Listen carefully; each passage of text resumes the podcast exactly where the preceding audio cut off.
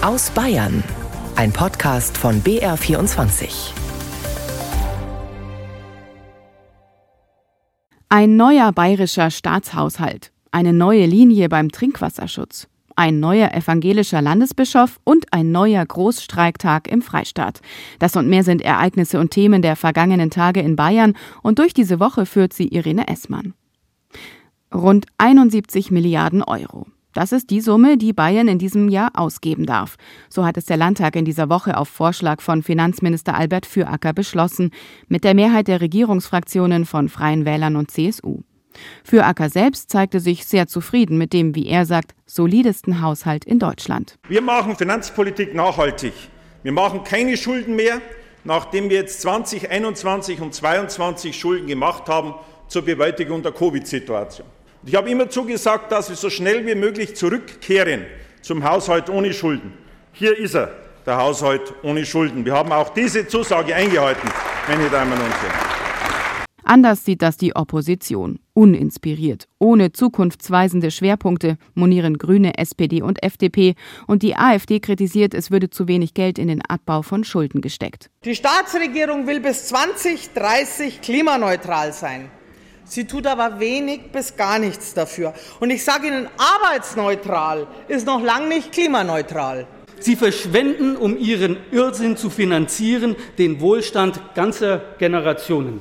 Und deswegen schlagen wir von der AfD-Fraktion schon jetzt erhebliche und sinnvolle Einsparungen vor. Der ganze Haushalt, meine Damen und Herren, er zeigt die Schockstarre, in der sie sich auch nach zwei Jahren Krise und einer verlorenen Wahl im Bund immer noch befinden.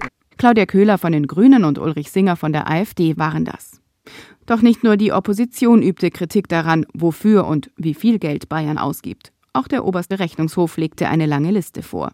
Einzelheiten dazu nun von Daniel Knopp. Die meisten Steuergelder gehen aktuell beim Verkauf von landwirtschaftlichen Grundstücken verloren, sagt ORH-Präsident Christoph Hillenbrand.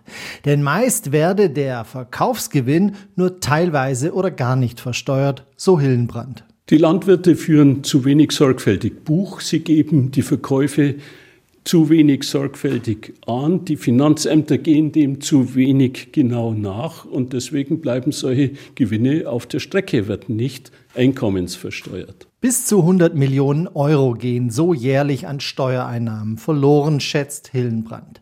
Ein zentrales Thema bleiben für die Rechnungsprüfer die Corona-Hilfen. Über 10 Milliarden wurden bereits ausgegeben, weitere 7 Milliarden Corona-Hilfen stehen bereit. Der oberste Rechnungshof prüft diese Ausgaben, so auch beispielsweise die bayerische Prämie für das Freihalten von Betten bei Privatkliniken in der Corona-Zeit. Wenn dann eine Privatklinik neben dieser Prämie seine Leute in Kurzarbeit schickt und da ebenfalls kassiert, ist es ein Doppelabgreifen von Unterstützungsmaßnahmen und da gab es erhebliche Fälle, die Hunderttausende Euro zu viel kassiert haben. Auch stellt der oberste Rechnungshof den bayerischen Energiehärtefallfonds in Frage. Es müsse sorgfältig geprüft werden, inwieweit Bayern neben den Bundeshilfen überhaupt noch Selbsthilfen finanzieren dürfe. Zudem fordern die Rechnungsprüfer eine Reduzierung der gestiegenen Staatsschulden. Eine Kritik, die die Opposition im bayerischen Landtag gerne aufnimmt. Der Streit ums Wasser in der Landespolitik dagegen scheint nun beigelegt. Nach einer Kabinettssitzung am Dienstag machte Ministerpräsident Markus Söder klar, CSU und Freie Wähler haben ihre umstrittenen Anträge zur Aufweichung des Schutzes von Grund- und Trinkwasser in Bayerns Landesentwicklungsprogramm im LEP zurückgezogen. Arne Wilsdorf. Der Druck der Wasserverbände, Umweltschützer und der Opposition wurde in den letzten Wochen so groß, dass CSU und Freie Wähler ihre geplanten Änderungen beim Schutz von Grund- und Trinkwasser wieder zurückgenommen haben. Rosi Steinberger, grüne Vorsitzende des Umweltausschusses im Landtag. Ich bin offen gestanden sehr zufrieden, dass der Ministerpräsident eingesehen hat, dass man mit diesen Änderungsanträgen den Wasserschutz massiv aufgeweicht hätte und dass man die Grundwasservorkommen quasi für die kommerziellen Anbieter freigeschaltet hätte. Das wäre ein massiver Angriff auf unsere Trinkwasservorkommen gewesen. Die Kritiker störten sich vor allem an der Formulierung, Grundwasser solle künftig nicht mehr bevorzugt zur Trinkwasserversorgung zur Verfügung stehen. CSU-Ministerpräsident Markus Söder. Die Anträge sind allerdings offenkundig nicht so verstanden worden, wie es gedacht war. Und insofern glaube ich, ist es ein Ansatz von politischer, kommunikativer Klugheit. Wenn die Fraktion sagt, bevor wir da Missverständnisse produzieren, obwohl wir was Gutes wollen, dann stellen wir das zurück. Wichtig ist Söder die Aussage, Wasser wird in Bayern nicht privatisiert. Dieser Konsens dürfe nicht gefährdet werden. Noch vor Pfingsten will er deshalb Verbände und Umweltschützer zu einem runden Tisch einladen. Und auch wenn es in den vergangenen Wochen wieder vergleichsweise viel geregnet hat, die Grundwasserspiegel in Bayern sind mancherorts immer noch auf niedrigem Niveau. In Städten kann Regen kaum im Boden versickern. Das soll sich dringend ändern. Annelena Schug über das Zukunftsprojekt Schwammstadt. Seit Jahren ist die Freisinger Innenstadt eine Baustelle. Denn Freising soll klimaangepasste Schwammstadt werden. Genauso wie zum Beispiel Augsburg, Erlangen oder Nürnberg. Bei einer sogenannten Schwammstadt werden an vielen Stellen Schwämme eingebaut. Gemeint sind Möglichkeiten für das Wasser im Boden zu versickern und in der Stadt gespeichert zu werden. Zum Beispiel flächensparendes Bauen, Entsiegeln, weniger Asphalt, mehr Parks, mehr Bäume, begrünte Dächer. Doch dieser Umbau einer bestehenden Stadt ist aufwendig, sagt Daniel Ulrich, Planungs- und Baureferent der Stadt Nürnberg. Die gesamte Stadt ist aktuell in allen deutschen Städten technisch so ausgelegt, dass das Wasser abgeleitet wird und nicht versickert wird. Und diese ganze Stadt umzubauen, ist ein mörderischer Aufwand. In Nürnberg wurde an kleineren Stadtplätzen Asphalt entfernt und Bäume gepflanzt. Außerdem sollen große Parkplätze entsiegelt werden. Rasen statt Teer. Das finden nicht alle gut.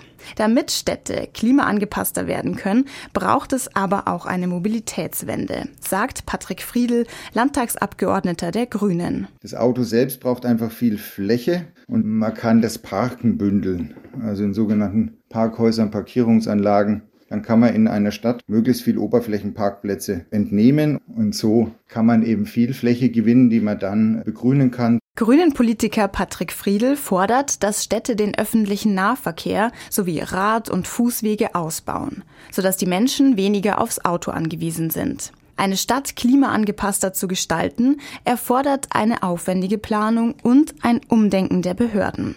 Doch langfristig gesehen sei es ein notwendiger Schritt, damit das Leben in der Stadt sicher bleibt, sagt Oth Singraf Hamed, Landschaftsplanerin an der TU München. Was kann im schlimmsten Fall passieren, wenn eine Stadt nicht ihren Beitrag leistet? Das sind extreme Hochwasser, die dann Leben von Menschen kostet und ein anderen, meistens nicht bekannt, sehr negative Nebenwirkung ist, dass der Boden ist so wie ein Schwamm. Was passiert, wenn ein Schwamm austrocknet? Es schrumpelt. Und wenn du Gebäude drauf hast, was passiert mit dem Gebäude? Es gibt Riss und irgendwann die Gebäude kollabieren. Durch die Klimaanpassung von Städten entsteht nicht nur mehr Sicherheit für die Bürgerinnen und Bürger, sondern gratis noch mehr Lebensqualität und Kühlung dazu. Und wir schauen jetzt noch mal ganz auf den Anfang dieser Woche, da nämlich wurde wieder gestreikt. Ein großer Verkehrsstreik war von Verdi und der Eisenbahnergewerkschaft EVG ausgerufen worden.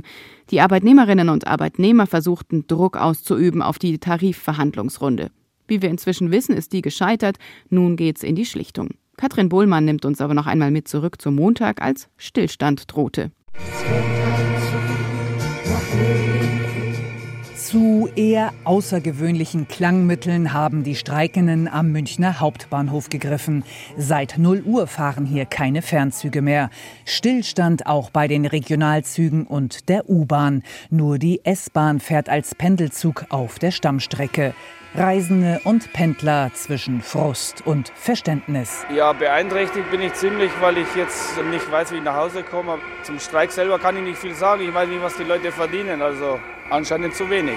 Ich finde es angebracht und wichtig und deswegen alles gut. Nein, ich habe kein Verständnis dafür. Die sind heute Morgen um vier durchs Untergeschoss marschiert mit Tröten, als wenn sie die Leute, die da um vier Uhr morgens sind, genau die Gestrandeten da verhöhnen.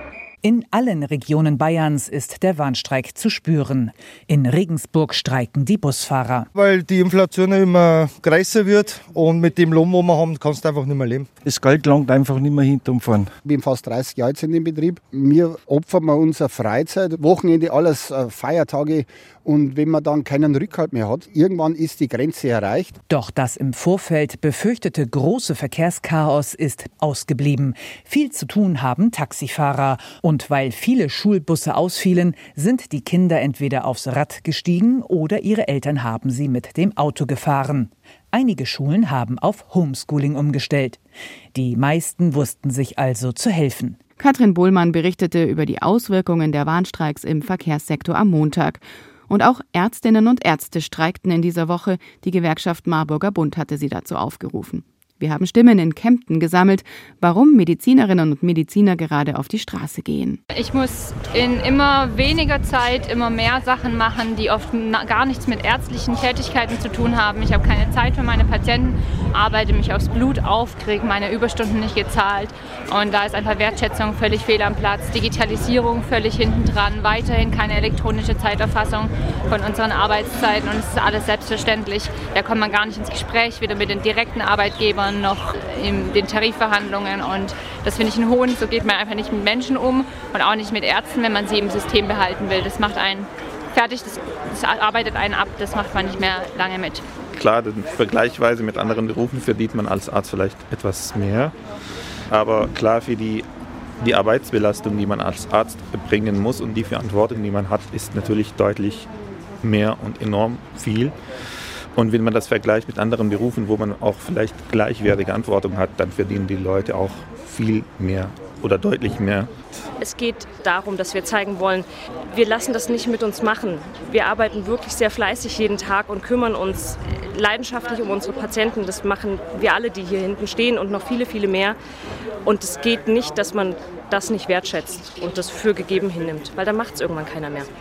Die Vereinigung der kommunalen Arbeitgeber kritisierte den Streik der Mediziner erneut als unnötiges Muskelspiel zu Lasten der Patienten. Der Marburger Bund habe keinerlei Verständnis für die finanziell angespannte Situation in den Krankenhäusern, hieß es. Morgen sollen die Verhandlungen weitergehen. Nach dem Corona-Ausbruch mit mehreren Toten im Friedberger Krankenhaus vor zwei Jahren hat das Landratsamt Eichach-Friedberg einen Abschlussbericht vorgelegt. BR-Recherchen von Andreas Herz zeigen nun aber, dass darin wesentliche Kritikpunkte überhaupt nicht zur Sprache kommen. 63 infizierte Mitarbeiter, 54 infizierte Patienten, mehrere Todesfälle.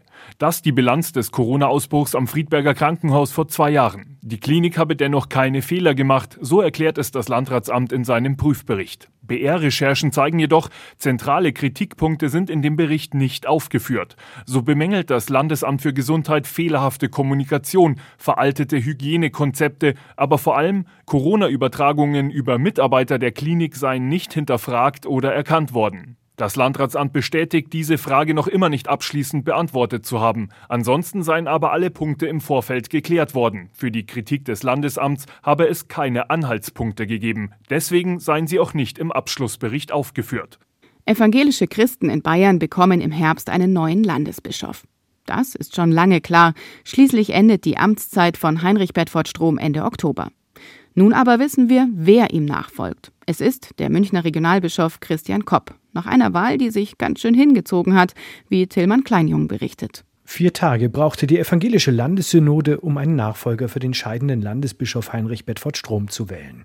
Auf den letzten Metern setzte sich der Münchner Regionalbischof Christian Kopp gegen die Landshuter Dekanin Nina Lubomirski durch. Sehr geehrter Herr Regionalbischof Kopp, ich frage Sie, nehmen Sie die Wahl an? Ich nehme die Wahl mit Freuden an und bedanke mich sehr, sehr herzlich.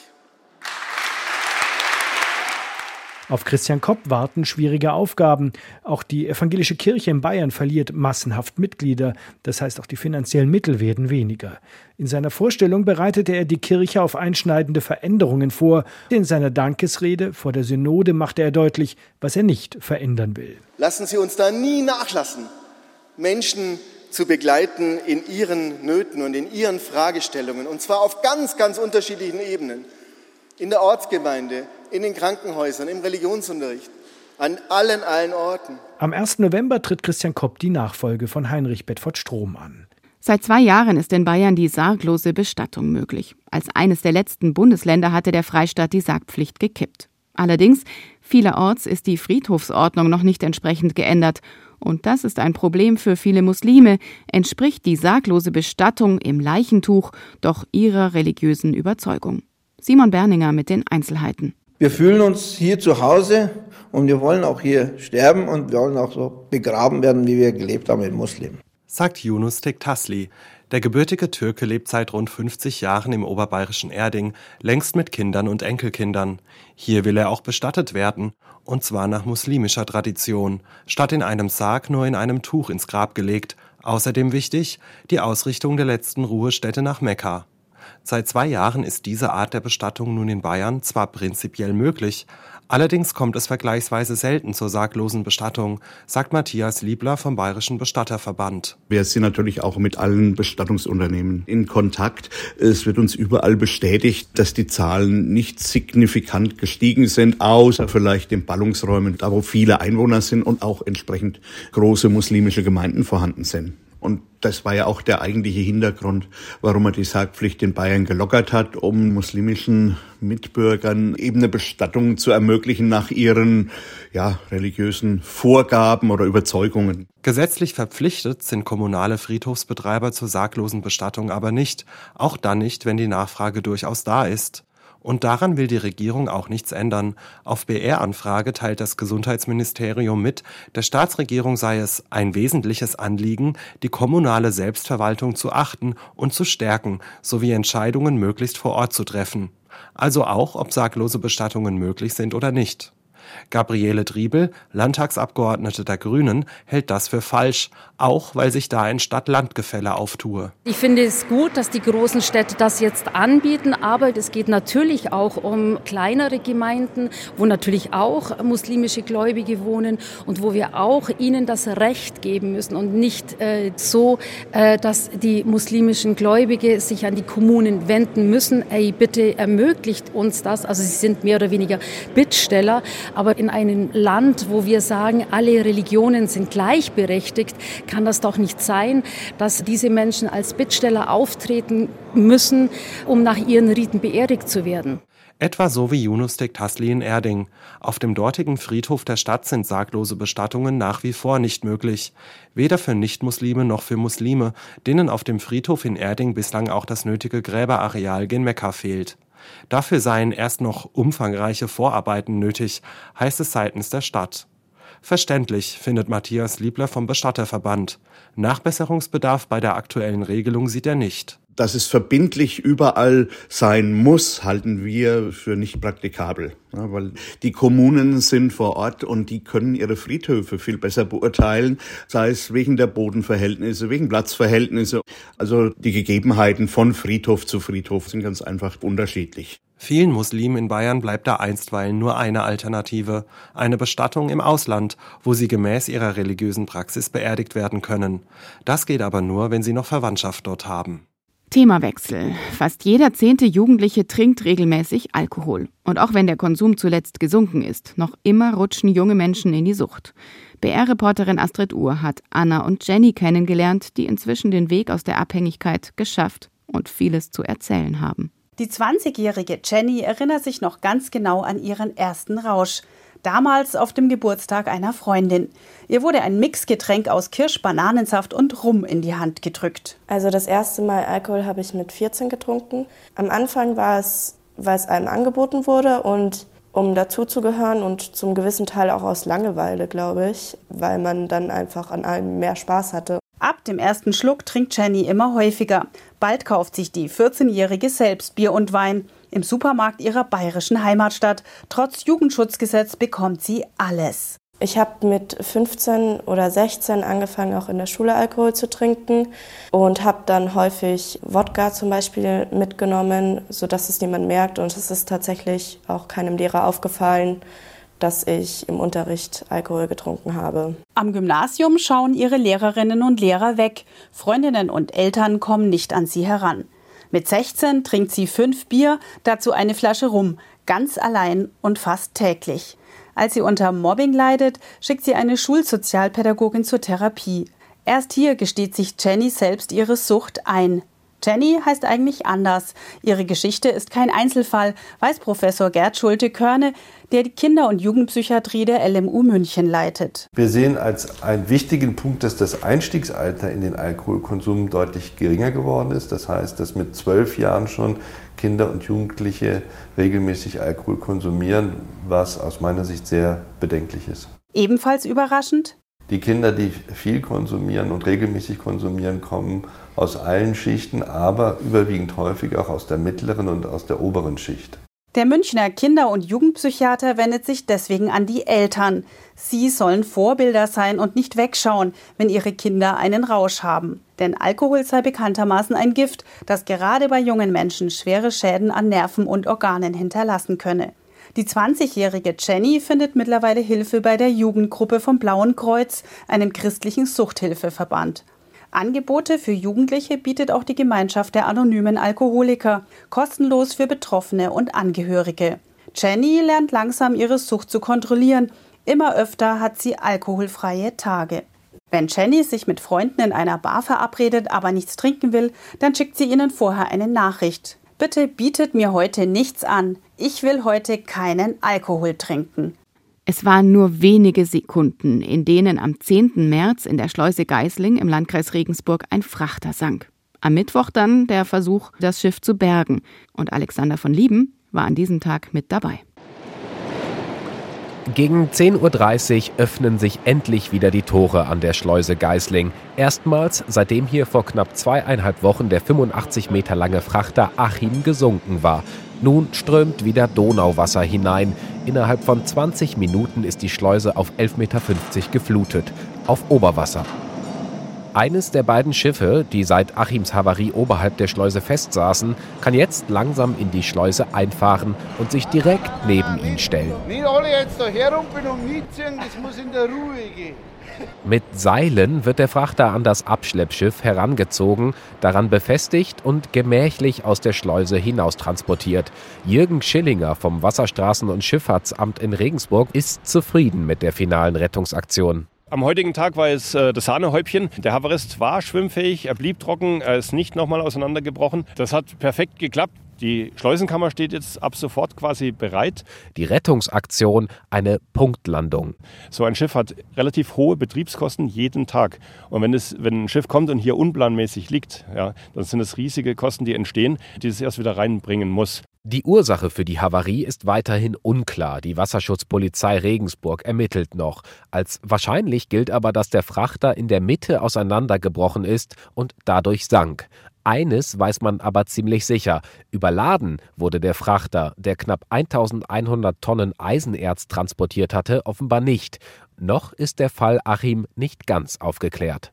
Und mit diesem Fall Achim endet die Wochenchronik mit den Themen aus Bayern. Einen schönen Sonntag wünscht Irene Essmann.